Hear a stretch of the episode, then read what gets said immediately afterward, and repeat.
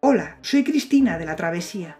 Bienvenido a la versión gratuita del episodio 22 del podcast Filosofía Simplemente. Hoy comenzamos a hablar de la escolástica, es decir, de la utilización del pensamiento de Aristóteles para razonar la fe dentro del mundo cristiano. Cuando la filosofía de Aristóteles comienza a ser verdaderamente conocida en el mundo cristiano medieval, se produce toda una convulsión en su pensamiento filosófico. Las bases filosóficas profundas del cristianismo eran y seguirán siendo platónicas, pero la necesidad de hacer encajar a Aristóteles supone el cambio más profundo que se observa en toda la filosofía de la Edad Media cristiana. Los musulmanes y los judíos debido a su neoplatonismo y sus respectivas religiones, ya habían forzado en parte la filosofía de Aristóteles, como vimos en el episodio anterior. El pensamiento escolástico hizo lo mismo para acomodar a Aristóteles, en este caso al cristianismo. En el caso de los escolásticos, demostrar que su interpretación de Aristóteles era la verdadera pasó también a ser un punto central de las discusiones, de esto proceden muchas de las disputas que mantenían con el averroísmo latino, movimiento filosófico posterior a Averroes y contemporáneo con Santo Tomás. Porque la escolástica tuvo su máximo auge y desarrollo durante el siglo XIII y su máximo representante es Santo Tomás de Aquino, llamado el Doctor Angélico, porque sus interpretaciones y razonamientos fueron la guía más importante para la ortodoxia cristiana. Pero hoy no vamos a hablar todavía de Santo Tomás, sino de la serie de circunstancias históricas y culturales que condicionaron el surgimiento de la escolástica. Después analizaremos las características y peculiaridades de este pensamiento, porque hoy es difícil darse cuenta de qué representó el pensamiento de Santo Tomás debido precisamente a que hemos olvidado el contexto en el que surge ese pensamiento. Santo Tomás con su exhaustivo estudio de Aristóteles, a quien llamaba el filósofo con mayúsculas, y su incansable trabajo de adaptación del aristotelismo a la fe cristiana, es un instrumento de incalculable valor para la Iglesia medieval, y su pensamiento se convierte en la definición misma de la ortodoxia en el siglo XIII. La filosofía escolástica se enseñaba todavía en las universidades y centros de enseñanza superior durante los siglos XVI y XVII, como el Colegio de la Flèche, donde estudió Descartes. Por lo tanto, el método de trabajo que usaban, así como los problemas que trataban, pervivieron durante mucho tiempo, mientras la Iglesia mantuvo un alto grado de control sobre la enseñanza superior en Europa. Así que nos tenemos que detener en observar lo que en realidad es la consolidación del poder de la Iglesia en Europa Occidental, que además contiene luchas internas de diferentes tipos. ¿Quién define la ortodoxia? ¿Quién puede enseñar? ¿Quién guía a los fieles y defiende a la Iglesia? Es lo que queda definido en la época de auge de la escolástica, y es lo que hay que tener en cuenta, aunque estemos centrándonos en el estudio de la filosofía. El siglo XII fue muy importante para la penetración del pensamiento de Aristóteles en el mundo cristiano fundamentalmente por tres causas. Las cruzadas, la ocupación musulmana de la península ibérica y las escuelas de traductores. Estas produjeron una auténtica avalancha de obras de la cultura griega desconocidas en Europa. La tradición agustiniana sabemos que era principalmente platónica y neoplatónica, pero el conocimiento de Aristóteles en el mundo cristiano provocó una revolución en el pensamiento. Sabemos que gracias a Porfirio y Boecio se conocía la lógica aristotélica, pero ahora fueron conociéndose la metafísica, la física, la biología, la ética y la política. En el siglo XIII, la Iglesia ya tenía mucho poder y prácticamente todo el control de la enseñanza.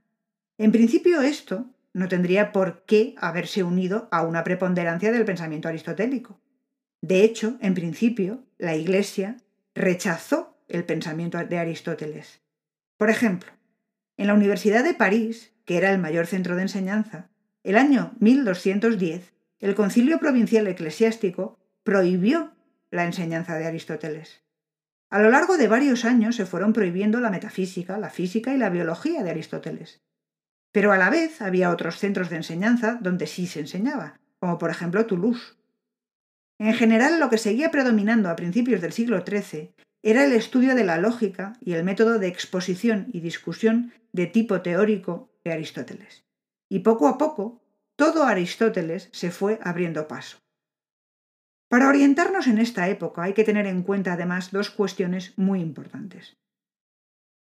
En primer lugar, que las dos universidades más importantes eran París y Oxford, cada una con características bastante diferentes. En segundo lugar, que las dos órdenes religiosas más importantes eran las de los dominicos y los franciscanos, también con características muy distintas.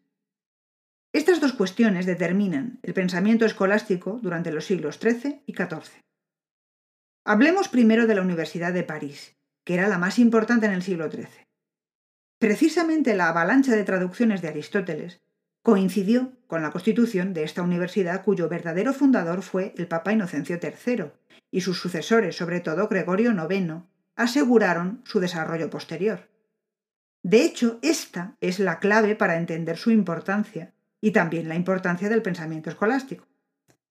París se había convertido en una ciudad que ya era centro de estudios filosóficos y tenía la ventaja, por así decir, del escaso poder de los reyes de Francia desde el punto de vista del papado. Desde este mismo punto de vista, la teología debía ser, desde luego, el más importante de todos los estudios, y que la Universidad de París fuese el centro difusor de la ortodoxia resultaba política y geográficamente conveniente. No estaba bajo el control del emperador, quedaba en manos del papado y se le iban a dedicar desde Roma todo tipo de alabanzas cuando se considerase que realizaba correctamente su papel. La Facultad de Teología fue teniendo cada vez más relevancia. En París esta facultad, que comenzó siendo de tendencia platónica, gracias a San Alberto Magno y a su alumno Santo Tomás de Aquino, acaba imponiendo la filosofía de Aristóteles, o mejor dicho, la escolástica, la interpretación adaptada a la religión cristiana de Aristóteles, más que Aristóteles en sí. Porque en la universidad, al principio, hubo dos tendencias, correspondientes a la de los que consideraban que la universidad solo era para dedicarse al estudio, y la de los que consideraban que los estudios debían estar subordinados a la ortodoxia eclesiástica. Y resulta que los averroístas latinos quisieron, desde la Facultad de Artes, que se permitiera una enseñanza más rigurosa de Aristóteles basada en sus textos en sí mismos, buscaron libertad para enseñar la lógica, la física y la moral de Aristóteles sin tener que preocuparse de cómo encajaba con los estudios teológicos. Evidentemente, se impuso la segunda tendencia y por eso sus métodos, temas y problemas pervivieron muchos siglos, de hecho hasta que teología y filosofía se separaron completamente y la Iglesia perdió su poder dentro de la universidad. Estudiar teología en la Universidad de París era lo que más cualificaba a un teólogo, todos los grandes pensadores de esta época, incluso platónicos, pasaron alguna vez por esta universidad. Y claro, quien llegaba a ser profesor de teología allí era considerado el teólogo más importante, el que jugaba un papel crucial en la defensa de esa ortodoxia. Ese será el caso de Santo Tomás de Aquino. La Universidad de Oxford era la segunda en importancia.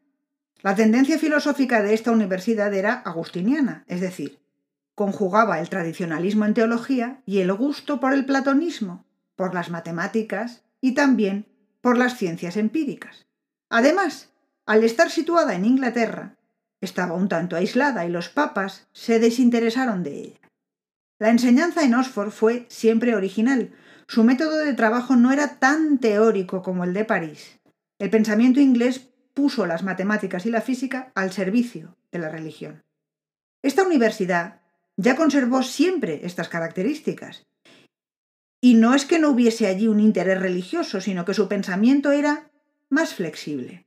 Allí no solo se interesaron por las matemáticas, sino también por los estudios aristotélicos sobre biología y ciencias naturales. Desde entonces, la filosofía en Inglaterra ha sido siempre de tendencia empirista y práctica. Allí, en el siglo XIII, Roberto Grosseteste, traductor de Aristóteles, se interesó por la óptica y se dio cuenta de que el estudio de las matemáticas era fundamental para el conocimiento de la naturaleza. Su discípulo, Roger Bacon, sentó después las bases de la ciencia experimental, y de allí surgirá en el siglo XIV el principal exponente de la crisis de la escolástica, Guillermo de Ockham. La cuestión de las universidades, sin embargo, no da la imagen completa de lo que estaba pasando. ¿Cómo es que los papas, después de defender la ortodoxia agustiniana pura, acaban por aceptar que los guardianes de la fe sean los escolásticos? Este paso tiene que ver con las órdenes religiosas más importantes fundadas en el siglo XIII. La orden franciscana fue fundada por San Francisco de Asís en 1209. Era de tendencia agustiniana y controlaba la Universidad de Oxford, pero como amantes de la pobreza y la humildad, no tuvieron interés en ocupar cargos en la jerarquía eclesiástica. Su interés era meramente conocer. Y su problema fue que con el paso del tiempo, sus tensiones con el papado fueron cada vez mayores. Guillermo de Ockham era franciscano, y él acabará huyendo a Alemania para buscar la protección del emperador frente al papa. La Orden de Predicadores, fundada por Santo Domingo de Guzmán en 1215 y conocida como Orden Dominicana o Dominica, sufrió el proceso inverso a la franciscana. En un principio los franciscanos habían sido favorecidos para ocupar puestos docentes en las universidades más importantes, pero a lo largo del siglo XIII quedó muy claro que los dominicos eran los elegidos como guardianes de la ortodoxia. Su obediencia ciega al papado los hizo ideales para controlar la Inquisición, fundada en 1231 y también se les permitió tomar el control de la tan apreciada Universidad de París. Los Dominicani, los perros guardianes de la fe, controlaron la definición de la ortodoxia, y es aquí donde acaba triunfando la tendencia aristotélica. Santo Tomás de Aquino perteneció a esta orden. El rasgo fundamental que distingue a estas dos órdenes desde el punto de vista filosófico y teológico es que la orden de los dominicos consideraba que en Dios es más importante la inteligencia que la voluntad, mientras que los franciscanos pensaban que es más importante la voluntad. Sus disputas en este punto fueron importantes, siempre manteniendo de fondo su diferencia de enfoque. Los franciscanos, voluntaristas como San Agustín, de mayor influencia platónica. Los dominicos, queriendo razonar y dar prioridad a la razón incluso en Dios, de mayor influencia aristotélica. Veamos ahora cómo podemos definir exactamente qué es la escolástica, que recibe su nombre de scholasticus, que quiere decir el que enseña en una escuela. Poco a poco el término designó al pensador que utiliza el pensamiento de Aristóteles para interpretar la fe cristiana. La escolástica tiene unas características peculiares que la identifican. Su método de trabajo era excesivamente teórico, alejándose de lo que muestra la experiencia. No deja de ser curioso que los seguidores de Aristóteles, que pretendió ser un filósofo atento a la observación de la naturaleza, acaben completamente absorbidos por cuestiones totalmente teóricas, en las cuales el razonamiento desconectado de la observación producirá una multiplicación creciente de interpretaciones sobre una misma cosa. Pero es así. Derivada de la primera característica aparece la segunda mantienen discusiones interminables sobre problemas tan alejados de la experiencia que hoy resultan absurdos y sin sentido, como por ejemplo el asunto de cómo vuelan los ángeles. O habría que decir, primero, si vuelan. ¿Cómo vuelan? ¿En círculo? ¿En línea recta? ¿En trayectorias continuas? ¿Discontinuas? O también, ¿cuántos tipos de ángeles hay? ¿Cuántos ángeles hay de cada tipo? Desde el punto de vista estrictamente filosófico, los problemas que más les interesaron son el de los universales y el de las relaciones entre la razón y la fe. Como aristotélicos quieren dar total preponderancia a la razón. Si hasta en Dios prevalece la inteligencia frente a la voluntad, la razón debe guiarnos. Pero, en general, creían que si la razón se separa de la fe, se equivoca. El problema es que sienten la necesidad de razonarlo todo, hasta el último detalle. No pueden simplemente dejarse llevar por la fe. Así, la demostración de la existencia de Dios resulta de capital importancia. Pero a la vez, si nos fijamos en qué hacen al respecto, observaremos que en realidad lo que demuestran es que hay razones que pueden llevar a pensar que existe Dios, pero no que exista Dios.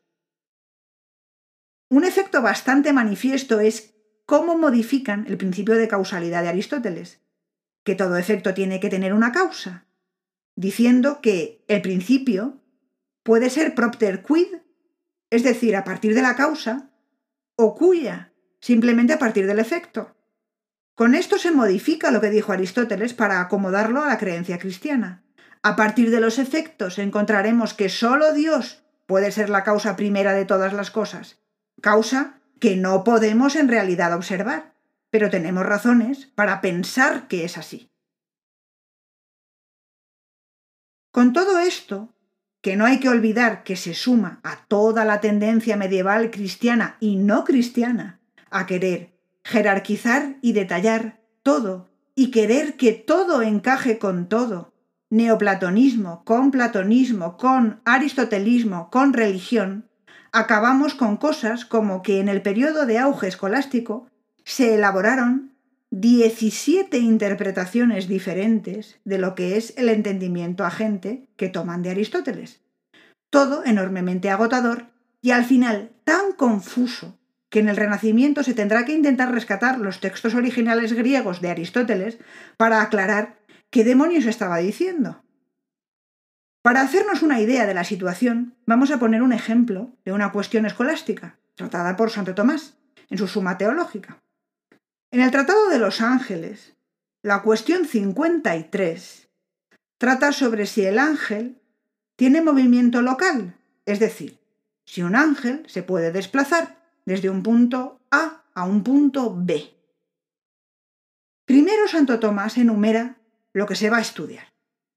Si puede tener movimiento local, si al trasladarse de un lugar a otro pasa por el medio, es decir, si la teórica trayectoria de su hipotético movimiento resulta que es continua, o si tratándose de un ángel, no tiene por qué serlo.